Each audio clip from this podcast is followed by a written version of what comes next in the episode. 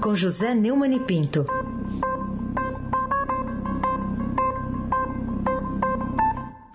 Oi, Neumani, bom dia. Bom dia, Carolina Ercolim, um abraço especial e comovido ao meu amigo Raíssen Abac. Bom dia também para Laís Gotardo, para Ronaldinho Mendes, com seu transatlântico no Suez. Moacir Biasi, clã Bonfim, Manuel, Alice e Isadora.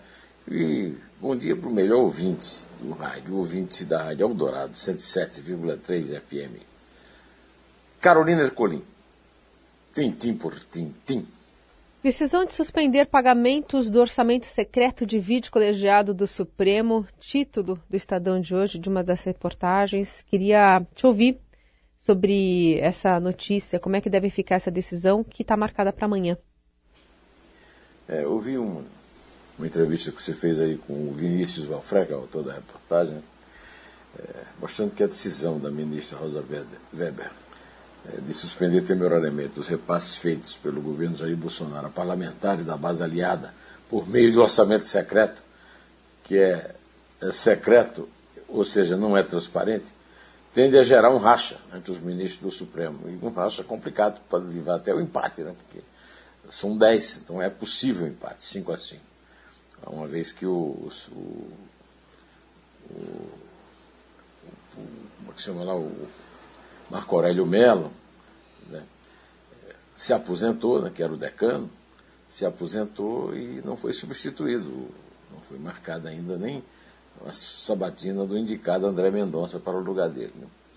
É, o julgamento está sendo feito no plenário virtual e pode revisar ou não a decisão liminar da ministra. Os interlocutores dos ministros afirmaram que a decisão de Weber, de Weber tende a ser mantida, mas com um resultado bem apertado, disputado voto a voto, né? podendo haver até empate.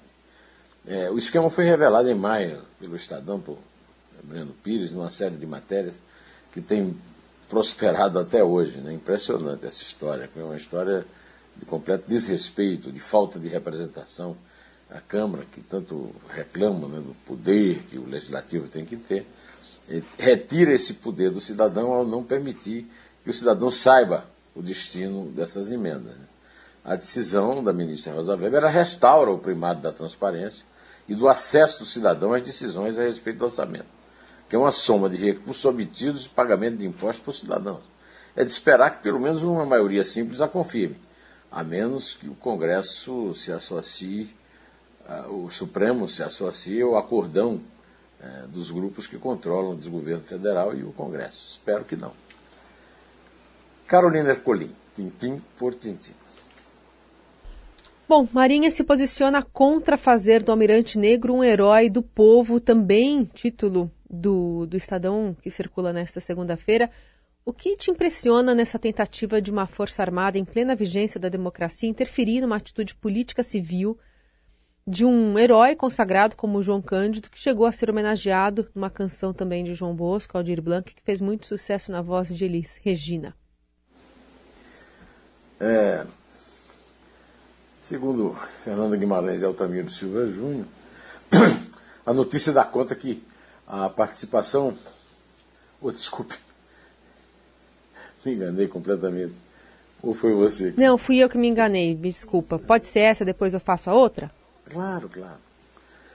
Mais de 100 anos depois da revolta da Chibata, em 1910, a Marinha ainda não reconhece como legítimo o movimento liderado pelo João Cândido Felisberto, um negro gaúcho que aboliu os castigos físicos na Armada. Por meio de nota técnica divulgada na semana passada, a corporação tentou impedir a inscrição do Almirante Negro na lista dos heróis e heroínas do povo brasileiro. A despeito da resistência, o Senado aprovou em 28, uh, dia, o último dia 28, a homenagem. E o texto segue agora para explicação, para apreciação na Câmara dos Deputados. É, o, o, em, em, outubro o Senado já tinha tentado aprovar a homenagem, mas o senador Isalci Lucas pediu vista a pedido da Marinha para melhor conhecimento da matéria. Na semana passada a votação foi retomada e o Lucas votou favoravelmente à homenagem, mas leu uma nota na qual a Marinha diz considerar que o movimento não pode ser avaliado como um ato de bravura nem de, nem de caráter humanitário. Vamos chegar à conclusão que a Marinha tem saudade da chibata. Ato de bravura é um oficial branco bater num pobre negro, pardo. Né? Caráter humanitário é a Marinha manter os castigos físicos. Devem estar lamentando isso. Né? A revolta do Marinha de 1910 foi de fato um acontecimento triste na história do país. Todos os envolvidos, entre eles a Marinha, setores do governo, os revoltosos e outras instituições, tiveram culpas e omissões, segundo a Marinha. Mas reconhecer os erros não, não justifica avalizar outros e, por consequente, exaltar as ações dos do revoltosos. Essa história é uma história nojenta, asquerosa, uma prova de que as Forças Armadas estão longe de ser gloriosas. Né? Como a Carolina lembrou, quando eu me referi a, ao episódio ao falar de uma entrevista, de um dois dedos de prosa que eu fiz com o, o Luiz Geraldo Dolino, um artista plástico, que, quando comentamos na Bienal que tem dois, é, dois bordados o, do João Cândido, é, que são, inclusive, parte de um livro do Zé Murilo de Carvalho, nós contamos a história que é, 15 marinheiros foram é, jogados numa cela escavada na, na pedra, jogaram cal em cima e só dois um chamado João Avelino e o, e o próprio João Cândido sobreviveram.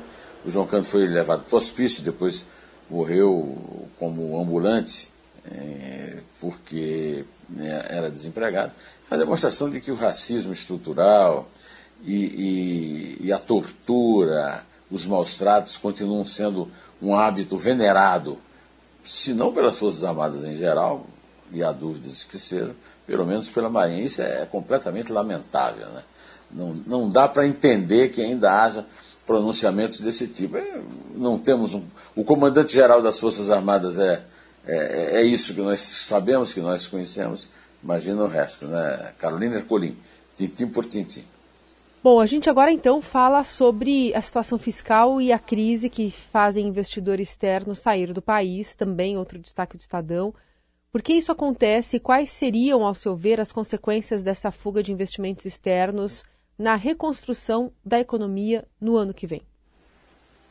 Agora sim, uma reportagem de Fernando Guimarães e Altamiro Silva Júnior, falando da participação do Brasil nas carteiras de investidores estrangeiros, chegando à mínima histórica, por conta de uma combinação de maior aversão aos riscos, com a expectativa de subida de juros nos Estados Unidos, que deve drenar recursos de países emergentes, e preocupações com a crise fiscal no Brasil, agravada com a tentativa de furar o teto dos gastos. Eu me lembro de ter conversado aqui com você, Carolina, a respeito da entrevista que eu fiz há algumas semanas com o Maílson da que foi ministro da Justiça, e falou que assim, furar os tetos é tirar a âncora né, do país. Né? Nos fundos globais que compram ações em todo o mundo, a fatia do Brasil de 0,23%, uma participação que chegou até 1,94% no fim de 2009, conforme relatório do BTG Pactual. Nos fundos dedicados à América Latina, o Brasil está com, não está com a pior exposição histórica. Hoje está em 60,36%, menor nível desde 2019, mas acima do piso de 2015, que foi de 43,1%. Com a fuga de 51 bilhões e 200 milhões de reais pelo canal financeiro em 2020, renda fixa e ações, Dados do Banco Central mostram que este ano tem havido recuperação dos investimentos dos estrangeiros, mas de forma tímida. No ano até outubro, o total é de 1 bilhão e 800 milhões. Não é novidade para ninguém que o desgoverno de Jair Bolsonaro tornou o Brasil um páreo no mundo. A fuga dos investimentos externos é uma consequência natural, da qual se torna muito difícil escapar.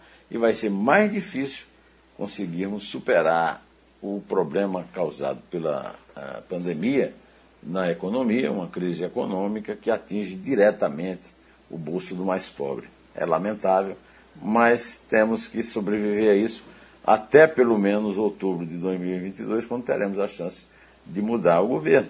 Espera, espero que mude. Né? Carolina Ercolim, tintim por tintim.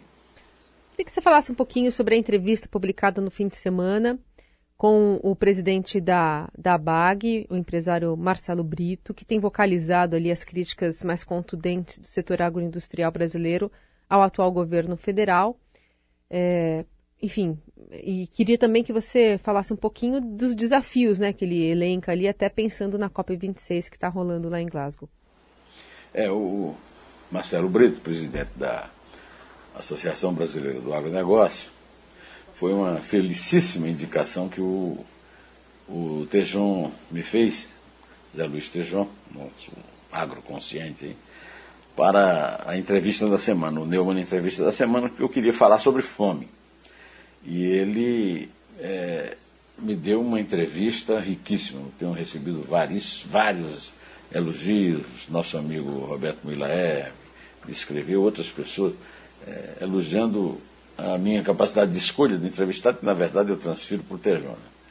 É, o, na entrevista que, que deu ao blog é, do Neumann no Estadão e ao canal José Neumann Pinto no YouTube, antes de viajar para Glasgow, onde ele está lá no, no COP26, ele disse que o, o Brasil é, será o maior produtor de alimentos do mundo brevemente.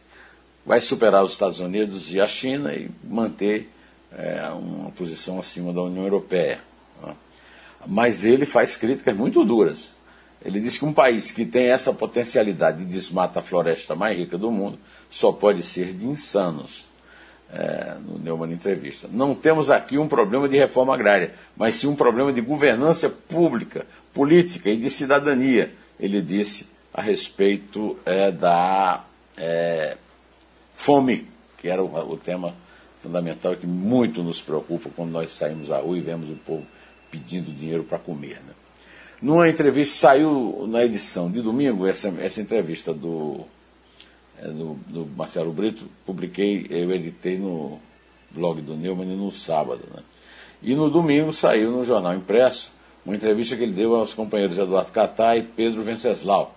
Pedro Venceslau é aquele que inventou esse, esse apelidinho que eu pus aqui na, na, na, na, na Carolina Ercolim, é, Tintim por Tintim, né? repórter político. É, o, o, o Brito também lamentou o que ele chamou de cegueira nas relações internacionais, especialmente durante o período de Ernesto Araújo como chanceler. Não podemos fazer molecagem com um cliente como a China, ele destacou. Né? E falou de eleições, foi chamado o título para a questão da, da, terceira via não ter pressa.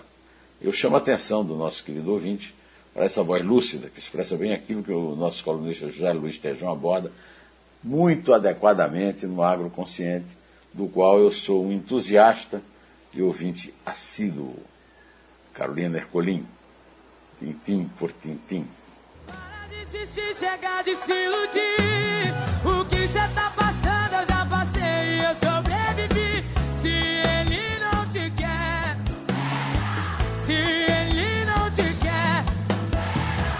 Fala também sobre multidão de fãs, de artistas que deram adeus a Marília Mendonça em Goiânia.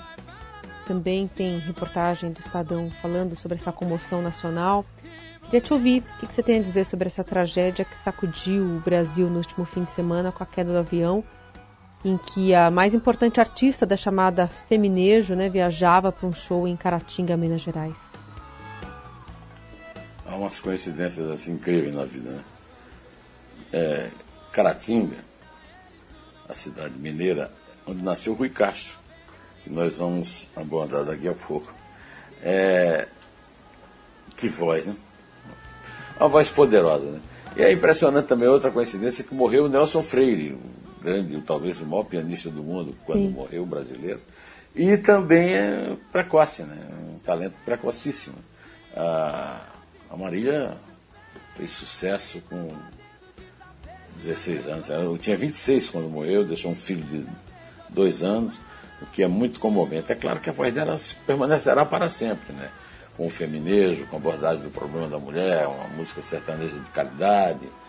E quero aproveitar aqui para mandar um, um, beijo bem comovido para minha amiga Roberta Miranda, amiga do, do Tejão também, é, que teve, ficou abalada, abaladíssima, como não podia deixar de ser. É, acidentes de aviação, lamentavelmente, tem sido causa de tragédias entre nossos artistas mais populares. A voz poderosa de Marília Mendonça não vai calar, mas como mas comove muito a sua ausência nessa volta aos espetáculos, com o retorno propiciado pela redução de óbitos e casos de pandemia da Covid. E mais ainda pelo fato de ter deixado um órfão de dois anos. Feminejo, sofrência, são palavras que sempre estarão é, ligadas tanto a, a Maria Mendonça quanto a Roberto Miranda. Um beijão, Roberto. É, Carolina Ercolim, tintim por tintim. Bom, vamos falar então sobre Rui Castro. A BL premia a obra desse importante escritor brasileiro, também é tema do, do seu blog, está lá na série Dois Dedos de Prosa. O que, que você destaca da conversa com o biógrafo de Garrincha, Carmen Miranda, que acaba de ganhar esse prêmio aí, Machado de Assis, da Academia Brasileira de Letras, pelo conjunto da obra? É, primeiro, eu sou do fã-clube do Rui Castro. Eu era adolescente o Rui Castro não é muito mais velho que eu, não. Mas eh, eu era adolescente em Campina Grande e consegui uma coisa fantástica, que era comprar uma revista chamada Diners, que era editada pelo Paulo Francis e o Rui Castro era um dos ases, né? um jovem jornalista que era um dos ases. Né? E quando eu vim embora de Campina Grande, primeiro para o Rio de Janeiro, depois para São Paulo, eu tinha esse objetivo de encontrar Rui Castro, Nelson Rodrigues, Milô Fernandes, Nelson Mota, toda aquela geração, né? o Paulo Franz, é, que diz o, o Hermano Henry que tem um, um, estilo muito parecido com o meu, que tinha um estilo muito pare, parecido com o meu na, na televisão. Né? E agora a Academia Brasileira de Letras deu o prêmio Machado de Assis, o prêmio mais importante da literatura brasileira, pelo conjunto da obra, ao biógrafo de Carmen Miranda, Garrincha, Nelson Rodrigues, né? e que lançará uma antologia de textos de modernistas cariocas nos anos 20 do século XX. É, o articulista da Folha de São Paulo né, é, também está sendo premiado é, pelo, por tudo que escreveu na vida, né, porque ele, inclusive, inventou praticamente no Brasil, ao lado de João Máximo e de Fernando Moraes, a profissão de biógrafo. Antes, os biógrafos, como ele lembrou, tratavam mais da obra e hoje, graças a essa geração de biógrafos, faz muito sucesso comercial, e ele, inclusive, é, passou a viver né, das biografias. É, é, no Brasil, conseguiu disputar assim, com grandes biógrafos mundiais. Né? É, hoje se narra não só a obra biografada, mas também a vida. Né? Ele está lançando, lançará breve, as Vozes da Metrópole, uma antologia de autores modernistas no Rio, nos anos de 1920. É a obra que ele vai lançar é, é, um pouco antes de receber esse prêmio, que é um prêmio de responsa, como se diria, né? lá em Campina Grande.